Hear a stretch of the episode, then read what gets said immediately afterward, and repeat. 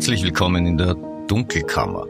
Mein Name ist Michael Nickbosch, ich bin freier Journalist und beschäftige mich mit mächtigen Menschen. Also genauer mit der dunklen Seite der Macht.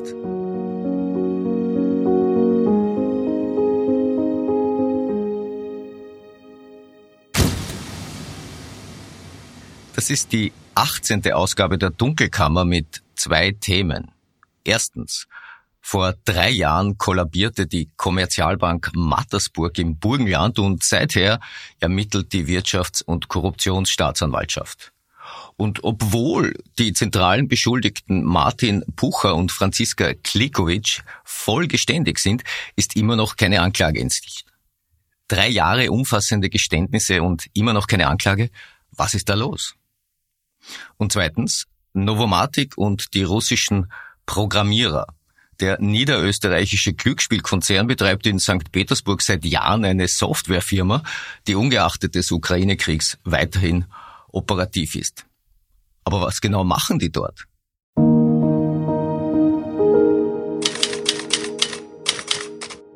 Am 14. Juli 2020 endete in Mattersburg die Geschichte einer örtlichen Fälscherwerkstatt, die sich als Bankhaus getarnt hatte die Kommerzialbank Mattersburg im Burgenland Aktiengesellschaft. Die Finanzmarktaufsicht verfügte damals die Schließung der Bank, nachdem die österreichische Nationalbank bei einer Prüfung Unregelmäßigkeiten in den Büchern der Bank entdeckt hatte. Ja, kurz danach war die Kommerzialbank pleite. Es war ein Skandal mit Anlauf, denn eigentlich lagen der Bankenaufsicht ja schon 2015 konkrete Hinweise auf Ungereimtheiten im Kreditbestand der Bank vor, aber die Nationalbank, die sich das damals angeschaut hat, scheiterte an der Aufarbeitung. Ja, dazu gab es dann auch noch anonyme Sachverhaltsdarstellungen, es gab dann ziemlich knapp gehaltene staatsanwaltschaftliche Ermittlungen, die dann eben auch zu nichts führten. Die Wirtschaftsprüfer der Bank hatten ihre Arbeit offensichtlich auch nicht ordentlich erledigt und der Aufsichtsrat der Bank verdiente seinen Namen sowieso nicht. Der Fall Kommerzialbank, das ist ein Musterbeispiel für menschliches Versagen auf allen Ebenen.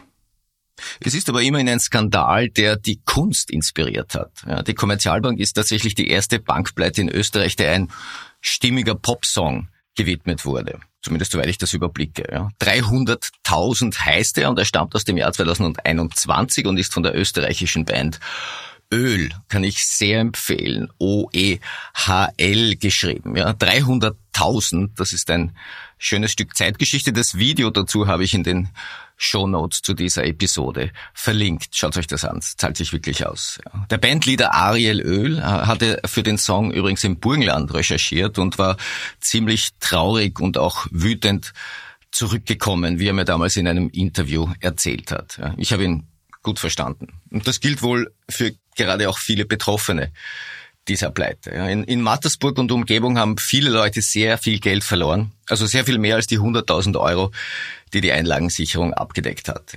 Ich habe 2021 äh, mal eine Liste der Gläubigerinnen und Gläubiger erstellt, die im Konkurs der Bank Forderungen angemeldet hatten. Ja, und da ging es damals um insgesamt mehr als 800 Millionen Euro. Ja, da war einmal die Einlagensicherung selbst, die ja die Sparerinnen und Sparer entschädigen musste. Die hat rund 500 Millionen angemeldet. Die Einlagensicherung wird letztlich auch die einzige sein, die aus der Konkursabwicklung Geld zieht. Ja, dann kommen noch einmal so mehr als 300 Gläubiger dazu, die noch einmal rund 300 Millionen Euro einfordern und darum umfallen werden. Ja, darunter zum Beispiel gleich 18 gemeinnützige Wohnbaugesellschaften, von denen übrigens die eine oder andere der SPÖ nahesteht. Ja, dann sind da noch zehn burgenländische Gemeinden, vier Banken, eine Versicherung, die Ärztekammer Niederösterreich, die Arbeiterkammer Burgenland, mehrere Wirtschaftskammerorganisationen, zwei Pfarrkirchen, das ehemalige Team Stronach, ein Industrieller, ein Fußballtrainer, ja und ganz, ganz viele burgenländische Familien, die Martin Bucher einst ihr Erspartes anvertraut hatten.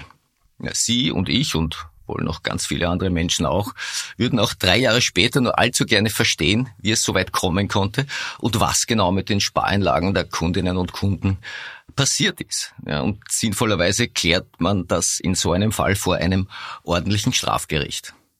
Ja, und damit man einen Strafprozess eröffnen kann, braucht man eine rechtswirksame Anklage. Und das setzt wiederum voraus, dass eine Staatsanwaltschaft ihre Arbeit abgeschlossen hat. Ja, und soweit es die Kommerzialbank Mattersburg betrifft, haben wir wieder eines dieser Ermittlungsverfahren, die sich ziehen wie ein Strudelteig.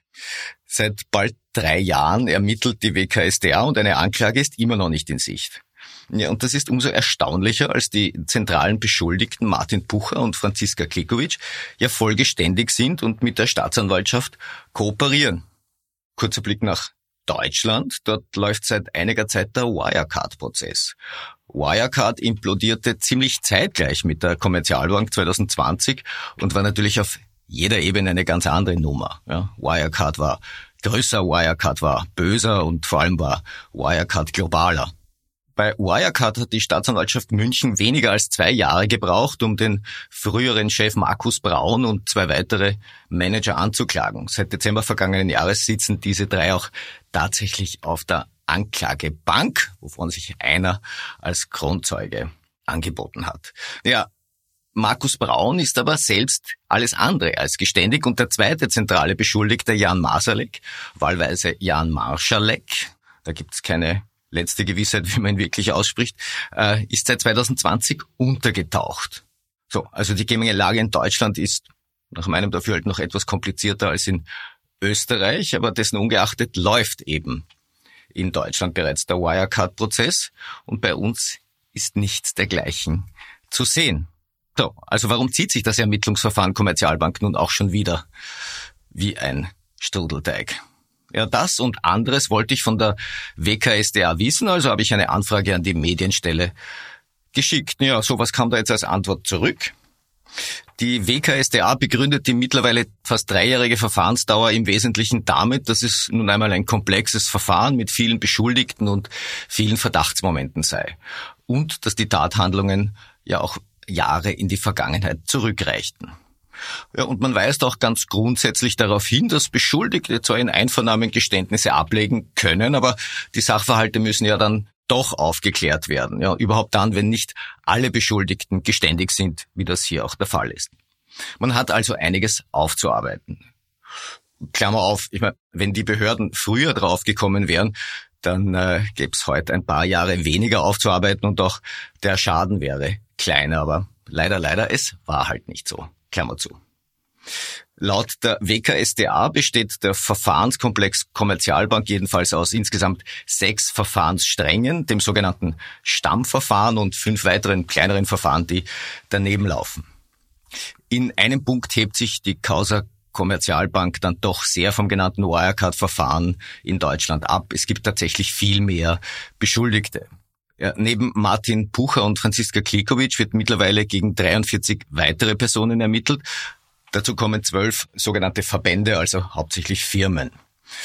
Es geht um eine Reihe von Verdachtsmomenten, die sich natürlich nicht gleichermaßen gegen alle richten. Es geht um gewerbsmäßigen schweren Betrug, es geht um Untreue, um betrügerische Krieder, um Bilanzfälschung und Geldwäscherei.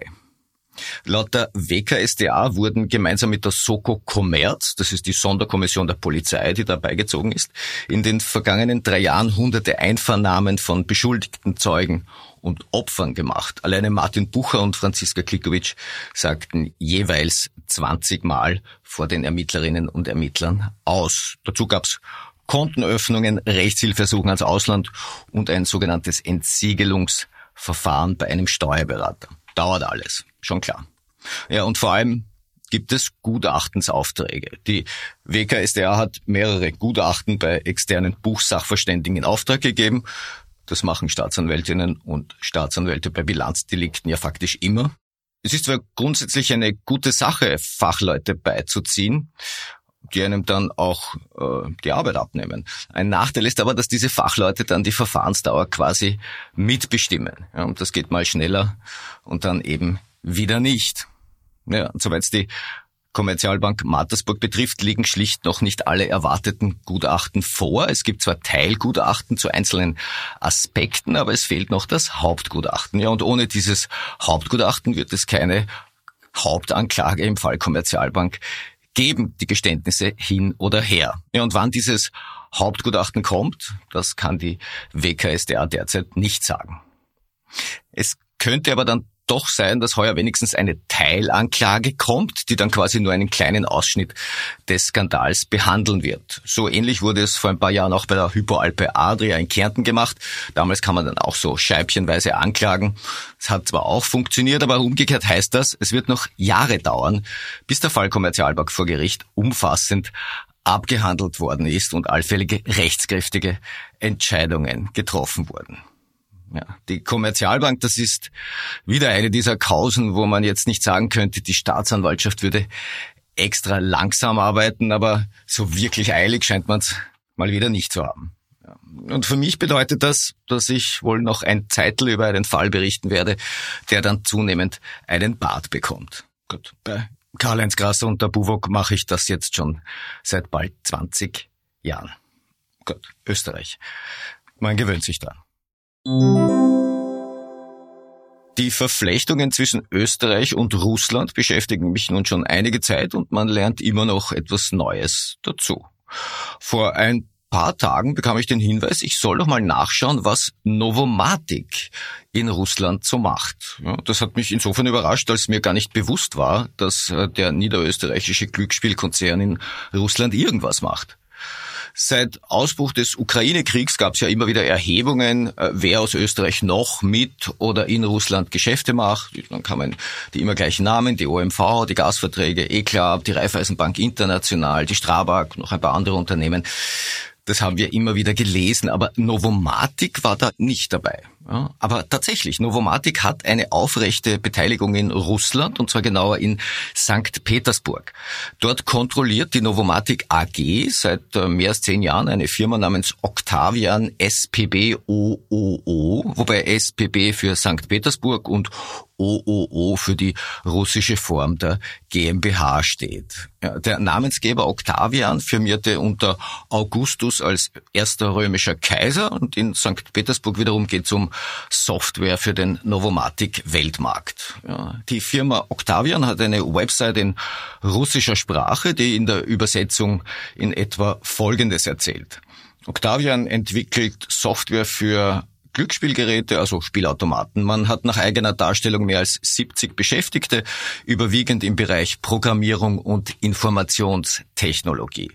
Hauptprodukt ist eine Software namens Octavian CMS, mit der sich Spielautomaten steuern und verwalten lassen. Laut der russischen Firma wird diese Software in mehr als 30 Ländern eingesetzt. Ende 2020 waren insgesamt rund 22.000 Glücksspielgeräte angeschlossen. Und auf der Website steht auch, dass die Software Octavian CMS in einer Reihe von Ländern von Regierungsbehörden verwendet wird, um die Einnahmen von Glücksspielanbietern und deren Steuerzahlungen zu kontrollieren. Russische Programmierer, die für einen österreichischen Glücksspielkonzern Software programmieren, die dann auch Regierungsbehörden in mehreren Ländern einsetzen? Das fand ich insgesamt interessant und habe daher bei Novomatic nachgefragt. Also ich wollte unter anderem wissen, welche Regierungsbehörden konkret diese Octavian-Software zu welchem Zweck einsetzen und ob die Belegschaft in St. Petersburg auf Daten von Kunden außerhalb Russlands zugreifen kann. Und ich habe auch gefragt, ob man seitens Novomatic erwogen hat, Russland nach Kriegsbeginn zu verlassen, beziehungsweise welche Erwägungen dazu führten, dann doch dort zu bleiben. Meine fünf Fragen wurden in einer langen Textwurst beantwortet, die ich jetzt der guten Ordnung halber vortrage. Ich darf vorausschicken, dass sich die Antwort stellenweise wie eine Werbeeinschaltung liest, aber ich will euch eben zeigen, wie solche Anfragebeantwortungen aussehen. Deswegen lese ich sie jetzt zur Gänze vor. Ich zitiere. Doppelpunkt. Novomatic ist eines der weltweit führenden Unternehmen für Gaming-Technologie mit Tochtergesellschaften in rund 50 Ländern und exportiert Hightech Gaming Equipment in mehr als 100 Länder auf der ganzen Welt. Also, dass ich sowas mal laut vorlesen würde, hätte ich mir auch nicht gedacht, aber so steht's eben da. Es geht weiter. Seit der Gründung des Unternehmens vor mehr als 40 Jahren hat sich Novomatic dazu verpflichtet, Produkte und Dienstleistungen ausschließlich in regulierten Märkten mit einem klar definierten regulatorischen und rechtlichen Rahmenbedingungen und unter strikter Einhaltung aller nationalen und internationalen Gesetze und Vorschriften anzubieten.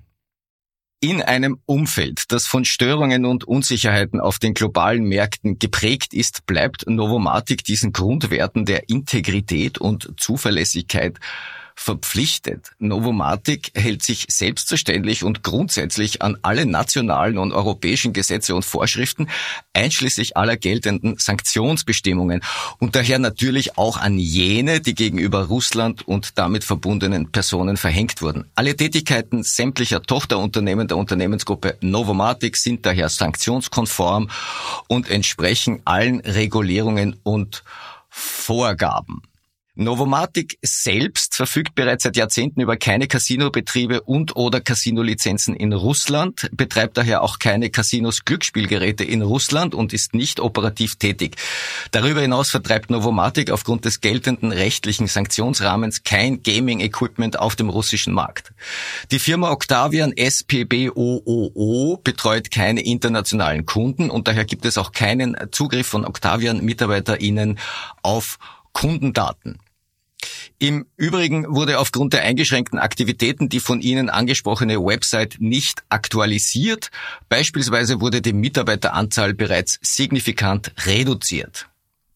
In diesem Zusammenhang dürfen wir Sie auch darauf hinweisen, dass Novomatic aufgrund des Krieges in der Ukraine unmittelbar mit Hilfsmaßnahmen reagiert hat, denn das Unternehmen versteht es als seine Pflicht, den Kolleginnen und Kollegen in Tochterunternehmen vor Ort sowie deren Angehörigen zu helfen. Novomatic hat daher sofort Maßnahmen getroffen, um ihnen in dieser schweren Zeit bestmöglich zur Seite zu stehen. Neben konkreter finanzieller Unterstützung wurden auch ukrainische Mitarbeiter in Österreich aufgenommen und unterstützt. Zudem hat Novomatic ein internes Spendenprogramm für alle Mitarbeiterinnen und Mitarbeiter ins Leben gerufen, wo jede Spende für die Ukraine an eine gemeinnützige Organisation mit Spendengütesiegel, Klammer Caritas, österreichisches Rotes Kreuz, Nachbar in Not, Ärzte ohne Grenzen und und andere, Klammer zu, von Novomatic verdoppelt wird. Zitat Ende. So, also nach dem meisten davon hatte ich ja gar nicht gefragt, aber soll sein. Ich musste jetzt gerade eben an Wolfgang Sobotka denken, der mal in einer ZIP 2 wörtlich gesagt hat, Novomatic sei wirklich ein Unternehmen mit sozialer Verantwortung. By the way, die Fragen, welche Erwägungen jetzt zum Verbleib in Russland geführt haben, welche Regierungsbehörden diese Octavian-Software nun wofür genau einsetzen, die hat Novomatic bei aller Hingabe dann doch nicht beantwortet. Ja, aber darauf hätte ich jetzt auch nicht gewettet. Ja, abschließend noch ein Nachtrag zur Dunkelkammer-Ausgabe Nummer 17. Da habe ich unter anderem die Verbindungen der US-Tech-Firma Palantir nach Österreich beleuchtet. Das war eine Recherche mit Fabian Schmidt vom Standard. Ja, und wir hatten da unter anderem auch erwähnt, dass neben US-Behörden und deutschen Polizeieinheiten auch das europäische Polizeiamt Europol eine Palantir-Software einsetzt. Ja, daraufhin haben wir Post von Europol aus Den Haag bekommen. Ein Europol-Sprecher teilte mit, dass die Software von Palantir dort zwar tatsächlich eingesetzt wurde, seit Ende 2021 aber nicht mehr. Demnach hatte 2012 das äh, französische IT-Beratungsunternehmen Capgemini nach einer Ausschreibung den Auftrag bekommen, ein einheitliches Europol-Analysesystem zu schaffen, wobei Palantir als Subunternehmer aufgetreten war. Ja, die Software diente laut Europol zur Visualisierung von Datensätzen und zur Identifizierung neuer Ermittlungsstränge, um die zuständigen Strafverfolgungsbehörden in EU-Mitgliedstaaten und anderen Partnerstaaten zu unterstützen. Doch hat man dann 2018 beschlossen, die Rahmenvereinbarung zur Nutzung von Palantir Software auslaufen zu lassen. Genutzt wurde sie dann noch bis November 2021 und seither offenbar nicht mehr. Was nun genau die Trennung von Palantir beförderte, das schreibt Europol nicht. Apropos nicht schreiben, vor mehr als einer Woche hatte ich auch schon eine Anfrage an Palantir in die USA geschickt und Antwort nach mehr als einer Woche keine. Das war die heutige Ausgabe der Dunkelkammer. Ich hoffe einmal mehr, es hat euch gefallen. Zögert nicht, mir konstruktives Feedback zu schicken, mich zu bewerten. Nachrichten bitte an redaktion.diedunkelkammer.at. Danke fürs Zuhören. Bleibt mir gewogen. Ihr hört von mir.